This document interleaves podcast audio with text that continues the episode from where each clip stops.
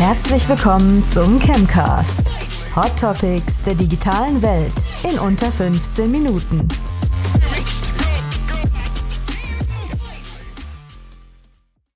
Liebe Zuhörerinnen, liebe Zuhörer, liebe Zuschauer und Zuschauerinnen, willkommen zu einer neuen Ausgabe vom Chemcast. Ich begrüße euch hier aus dem Streaming-Studio in Mainz-Gonsenheim und habe heute zum Thema Nachhaltigkeitskommunikation und Greenwashing, Nachhaltig Nachhaltigkeitskommunikation versus Greenwashing, eins der beiden, Definition der beiden. Ähm, eine Expertin dabei und ich lasse sich direkt mal selbst vorstellen. Hi Vanessa. Hi Max. Ja, ich bin Vanessa und ich arbeite hier bei ChemWeb im Content-Team und ähm, bin aber noch Werkstudentin und aktuell, beziehungsweise in meinem letzten Semester habe ich mich ein bisschen mehr mit dem Thema befasst und habe dazu auch eine Hausarbeit geschrieben und ähm, ja, hab Bock, das jetzt mit dir zu besprechen. Super, freue mich, dich hier dabei zu haben. Wir nehmen deine Expertise sehr gerne mit ähm, und deine Recherche mit in eine Folge hier, denn das Thema Nachhaltigkeit wird bei uns bei ChemWeb auch sehr groß geschrieben. Ähm, wir haben auch zu dem Thema, das könnt ihr euch bei uns auch in der Mediathek anschauen, äh, haben wir mit dem ZDF ein Spezial zum Terra Express zum Thema Nachhaltigkeit gedreht. Das ist bei uns unter unseren äh, Leistungen zu sehen. Auf der Webseite unter chemweb.de schaut gerne mal rein. Gehen wir aber doch vielleicht direkt mal in die erste Frage ein. Was ist denn überhaupt Nachhaltigkeitskommunikation? Vielleicht was ist Greenwashing dann im Vergleich dazu? Bitte. Ja, also ich glaube, ähm, wir, wir alle haben ja schon von vielen Fällen des Greenwashings gehört und ähm, der Unterschied dazwischen ist eigentlich ähm, relativ klar, dass also Nachhaltigkeitskommunikation umfasst im Prinzip alles, wo Unternehmen oder eben Personen von Unternehmen irgendwie ihre Nachhaltigkeit kommunizieren. Das heißt, ähm, Nachhaltigkeit bezieht sich nicht nur auf Klimafreundlichkeit, das ist eben das, was viele denken, sondern eben insgesamt auf Corporate Social Responsibility. Ähm, das heißt, man geht nicht nur mit dem Trend mit, ähm, besonders klimafreundlich zu agieren oder zu sagen, wir haben diese nachhaltigen Produkte oder wir setzen uns hier für den Umwelt- oder Tierschutz ein, ähm, sondern eben auch zu sagen, wie wir mit den Arbeitgebern umgehen. Wir haben die und die Diversitätsrate, wir haben die und die Frauenquote ähm, das, das nach außen zu kommunizieren und im Prinzip ähm, Produkte oder das Unternehmen eben besonders nachhaltig zu bewerben, die Produkte zu bewerben und zu ver vertreiben, das kann man quasi unter Nachhaltigkeitskommunikation fassen. Und ähm, Greenwashing ist eben die Irreführung dabei. Also okay. man kommuniziert das, aber kann eigentlich gar nicht im operativen Geschäft nachweisen, dass das auch so ist. Mhm. Ähm, und da gab es jetzt in den letzten Jahren viele Fälle und ich meine, ähm, wahrscheinlich kennst du ja auch ein paar Fälle und ähm, ich weiß nicht, wir haben wahrscheinlich alle ähm, auch schon mal von vielen Fast-Fashion-Konzernen gehört. Du ja wahrscheinlich auch. Und ähm, gerade die habe hab ich mir jetzt auch mal in letzter Zeit genauer angeschaut. Und da ist es halt immer die Frage, ist das tatsächlich so nachhaltig, wie sie es eben behaupten? Aber was erhoffen sich denn diese Firmen? Also Nachhaltigkeitskommunikation natürlich und Nachhaltigkeit sollte ja, das ist ja unsere Meinung, sollte ja bei allen wirklich ein Thema sein. Aber ähm, geht es hier wirklich nur um Imagebildung oder, oder was denkst du, was man, was man als Unternehmen an Greenwashing denn zu gewinnen hat? Ja, ich glaube, also ich glaube, Imagebildung ist schon mal ein guter Punkt. Ähm, wir wissen ja alle, es gibt eben diesen aktuellen Trend. Auch letztes Jahr war ja die UN-Klimakonferenz. Dazu haben wir ja zum Beispiel auch die Sendung gemacht, von der du mhm. gesprochen hattest. Ähm, es gibt also diesen grundsätzlichen Trend. Aber ich weiß nicht, wie ist es denn bei dir, wenn du jetzt zum Beispiel weißt, es gibt ähm, ein Produkt, sagen wir zum Beispiel, wie, wie bei Sustainable, das, das mhm. Futter, mhm. das ein bisschen, ähm, also das mit Nachhaltigkeit wirbt und das ja auch umweltfreundlicher produziert wird, dafür würdest du doch grundsätzlich ja auch mehr Geld ausgeben, richtig? Ja, klar. Und ich sehe auch irgendwie, ich weiß, den, den Punkt, auf den du, glaube ich, hinaus mhm. willst, ist, dass ich als Konsument, klar treffe ich diese Entscheidung aus meinem guten Gewissen heraus. Ich ich sehe aber nicht, vielleicht spiele ich dir da so den Ball wieder zu. Ich sehe aber ja vielleicht nicht, ob das überhaupt der Wahrheit entspricht, ja. ja. Das heißt, eigentlich muss ich als Konsument ja vertrauen, was ein Unternehmen irgendwie vorgibt, ja. Und da sind wir ja bei diesem, bei diesem Greenwashing. Und vielleicht ist es genau das, was ein Unternehmen dann auch daran zu gewinnen hat, ist halt eben einen, einen Kunden wie mich zu gewinnen, der dann halt eben auf Nachhaltigkeit wirklich großen Wert legt und dann halt eben diese, diese Kampagnen glaubt, ja. Ähm, ist es aber denn, und da, da ist, glaube ich, ein ganz guter Sprung in, in, in die Richtung, ist es denn, weil ich mich da dann natürlich ein bisschen, ähm, ja, veräppelt fühle, sage ich jetzt mal so, weil ist, ist es denn aber illegal, sowas zu tun? Weil Naja, per se illegal ist es, ist es nicht. Es gibt einfach leider immer noch Begriffe, die nicht geschützt sind. Zum Beispiel Worte wie klimafreundlich, klimaneutral oder nachhaltig. Ähm, die kann man willkürlich verwenden und ohne direkt was, was nachweisen zu müssen.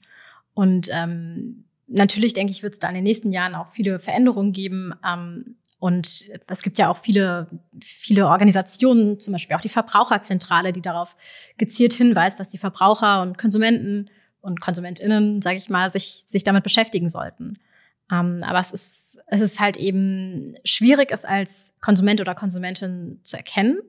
Und ähm, wie das wäre nämlich meine nächste Frage gewesen, genau. unterbreche. Wie, wie erkenne ich? Dann gibt es eine Chance, dass ich es erkenne als Konsument oder ja, ja also, verlasse ich mich da einfach auf meine Intuition? Also um nochmal kurz darauf zurückzugehen, ich glaube, das Problem ist auch, ähm, warum Unternehmen das machen, abgesehen davon, dass, ähm, also ich meine, abgesehen von diesem ganzen Image-Kram und dass, dass wir alle wissen, wir würden, also es haben Umfragen gegeben, dass tendenziell die KonsumentInnen mehr Geld für nachhaltigere Produkte ausgeben würden, also bereit sind, einen höheren Preis zu zahlen. Da, darüber hinaus gibt es generell die Tendenz, dass wir als, als ähm, Verbraucher und Menschen das so sehen, dass auch die Lösung der der ähm, Klimakrise, dass die auch ein bisschen bei den Unternehmen liegt. Das heißt, wir sehen die Verantwortung dort und die Unternehmen wollen Verantwortung übernehmen. Aber wollen sie es wirklich? Das ist halt immer so die Frage. Und wie sollen wir als KonsumentInnen das erkennen? Das ist absolut eine berechtigte Frage und schwierig. Und ähm, das Beste ist, sich mit einem Unternehmen auseinanderzusetzen. Also ich weiß nicht, wenn ich jetzt zum Beispiel weiß, ähm, kommen wir mal auf Fast Fashion zum Beispiel. Ich weiß, mhm. ich ähm, habe hier jetzt ein cooles, cooles T-Shirt gesehen und die sagen mir, hey, 80 Prozent davon ist recyceltes Material. Dann schaue ich mir mal an, was ist das für ein Material? Ist es denn tatsächlich umweltfreundlich? Es gibt nämlich trotzdem noch Kunstfasern, die vielleicht ähm, recycelt sind, aber trotzdem super viel ähm, Mikroplastik bei jedem Waschgang zum Beispiel mhm. abgeben. Das heißt, so wirklich nachhaltig ist das nicht, so wirklich klimafreundlich, wie sie es vielleicht äh, dann, dann benennen. Und ähm, wie sind denn überhaupt die Arbeitsbedingungen? Pre kann das alles zusammenpassen mit dem Preis? Wenn ein T-Shirt zum Beispiel 15 Euro kostet, okay, macht das, macht das alles Sinn? Passt das, passt das zusammen mit dem, was sie vielleicht auch, auch leben? Und ähm, das ist auch die Aufgabe der Unternehmen, Transparenz zu zeigen, zu zeigen, was, was zahlen wir vielleicht unseren MitarbeiterInnen und ähm, wie, wie gehen wir mit dem Thema Klimafreundlichkeit um? Was machen wir im operativen Tagesgeschäft? Also man muss da transparent sein. Okay, ähm, und als Unternehmen dann aber, muss ich denn das irgendwie auch beweisen, hinterlegen, dass ich eben Nachhaltigkeit na oder nachhaltig operiere? Oder ähm, ja, kann ich dieses Greenwashing einfach machen, ohne das überhaupt beweisen zu müssen? Ja, also grundsätzlich ähm, sind ja, wie gesagt, viele Begriffe nicht geschützt und solange es da keine, keine Veränderungen aus rechtlicher Sicht gibt, ähm, kann man das einfach machen. Es ist natürlich ähm, aus der Öffentlichkeitsarbeitssicht nicht sinnvoll. Wenn man das nach außen kommuniziert, muss man auch damit rechnen, dass man dafür auch Kritik bekommt und sich rechtfertigen muss. Und irgendwann kommt sowas einfach raus. So ja, ist klar. es einfach. Ähm, ja, also sind wir eigentlich bei als Konsument dann eben, ich gehe immer wieder auf, auf mich und unsere Zuhörer und Zuhörerinnen natürlich ein, ähm, ist es natürlich dann auch noch unsere Aufgabe, so ein bisschen zu recherchieren. Man sieht und, und unsere Zuhörerinnen und Zuhörer sehen auch, im, im Supermarkt, im, über, überall in den Werbekampagnen sieht man mehr und mehr diese, diese wir machen Bio, wir, wir gehen in die richtige Richtung, wir sind grün, wir sind dies und wir sind das. das ist ja fast ein Trend geworden, der natürlich auch richtig ist, aber muss natürlich auch richtig gemacht werden. Ähm, das heißt, als Tipp für euch da draußen, ähm, einfach ein bisschen recherchieren. Nicht alles direkt glauben, was man denn da auch sieht, denn da sind wir eben genau bei dem Thema, das wir hier besprechen, Nachhaltigkeitskommunikation im Vergleich zu eben Greenwashing und wir wurden alle bestimmt schon mal ein bisschen green gewasht, sagen wir mal so. Ähm, na gut, aber dann sind wir ja bei diesem Thema Corporate Social Responsibility, was, was wir bei einem mittelständigen Unternehmen fühlen, was, was aber auch von klein bis zu großen Unternehmen wirklich alle, alle fühlen. Ähm, wir haben jetzt hier viele Risiken schon fast auch besprochen und da kommt mir so der Gedanke, will ich mich als Unternehmen da vielleicht einfach raushalten? Kann ich denn einfach zum, zum Thema Nachhaltigkeit nichts sagen, weil ich einfach dann das Risiko irgendwie laufe, dass ich dann doch nicht 100% nachhaltig bin und am Greenwashing bin? Ja, Gegenfrage. Würdest du dich zum Beispiel bei einem Unternehmen bewerben wollen, das sich gar nicht dazu positioniert oder würdest du da gerne was kaufen? Wahrscheinlich eher nicht. Ne? Ja, interessant, ja klar. Weil ich denke, ich glaube, es ist natürlich immer leichter, ein Problem aus dem Weg zu gehen oder eine, eine Herausforderung. Ähm, aber es haben ja auch verschiedene Studien gezeigt, dass ähm, die gerade die heranwachsende Generation gerade, die jetzt vielleicht auch langsam auf die Jobsuche geht, ähm, dass die dieses Thema als sehr wichtig empfinden. Und ähm, ich denke, da ist es einfach wichtig, eine Position einzunehmen, aber immer sich klar zu sein, es muss eine Position sein, die ich auch irgendwie begründen kann. Also wenn ich sage, ich bin klimafreundlich, dann sollte ich auch nachweisen können, dass es so ist oder zeigen, warum bin ich denn klimafreundlich oder ähm, sagen, wir sind super divers, aber wo, in welchen, in welchem Bereich sind wir divers? Ist es, weil wir ähm, Mitarbeitende aus ganz verschiedenen ja, Nationen haben oder weil wir eine, eine Frauenquote im Vorstand von 60 Prozent haben oder wie auch immer. Also das muss man einfach immer untermauern können. Ich glaube, sich davon ganz abzuwenden, ist, ist heutzutage einfach nicht mehr möglich. Der Druck von außen ist, glaube ich, einfach zu groß. Mhm. Also vielleicht dann relativ abschließend für unsere Unternehmer und Unternehmerinnen da draußen.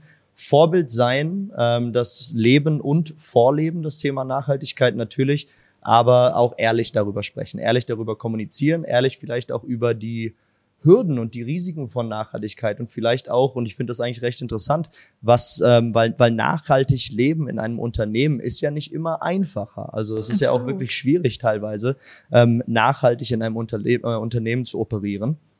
Und für euch Zuhörer und Zuhörerinnen als Konsumenten und Konsumentinnen, ähm, einfach einmal hinterfragen. Einfach gerne, wenn man was sieht in den Werbekampagnen, einmal hinterfragen, ist es denn wirklich die Wahrheit oder werde ich wieder gegreenwashed? Und dann vielleicht nochmal abschließend für unsere Zuhörerinnen und Zuhörer da draußen nochmal ein paar Tipps, wie man sich denn vielleicht dann verhält am besten. Hast du was für unsere Unternehmer und Unternehmerinnen da draußen?